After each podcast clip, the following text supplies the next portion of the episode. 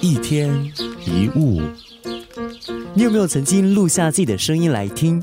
然后听到的时候呢，觉得哇，原来我的声音是这个样子啊，有那种头皮发麻的感觉。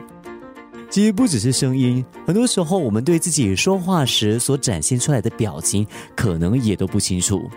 但是从别人的角度来看，我们的声音、我们的每一个表情跟眼神，都是传达话语的一部分。当我们不自觉的皱起眉头或把脸紧绷起来，就会让对方觉得我们好像不友善。就算我们没有那个意思，但对方还是会感觉到有一点不舒服。伯克莱大学心理学教授亚伯特就有一个七三八五五的定律。别人对我们的观感只有百分之七是取决于我们说话的内容，百分之三十八在于我们说话时的口气、手势这一些肢体语言，而百分之五十五是来自于我们的外表给别人的感受。这就是为什么当你问某一个人“你今天过得好吗”，如果他有气无力的回答说“啊，很好”，你内心不会觉得他过得真的很好。你跟某一个人道歉，他绷着一张脸说没关系，你也不会觉得他是真诚的接受你的道歉，对吧？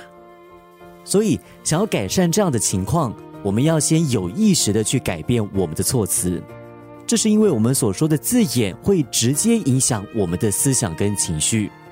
我们的大脑呢，右脑是处理情绪的，左脑是处理语言的。当右脑认知到一个负面的情绪。它就会传递到语言中心，我们就会说出一些比较负面的形容词。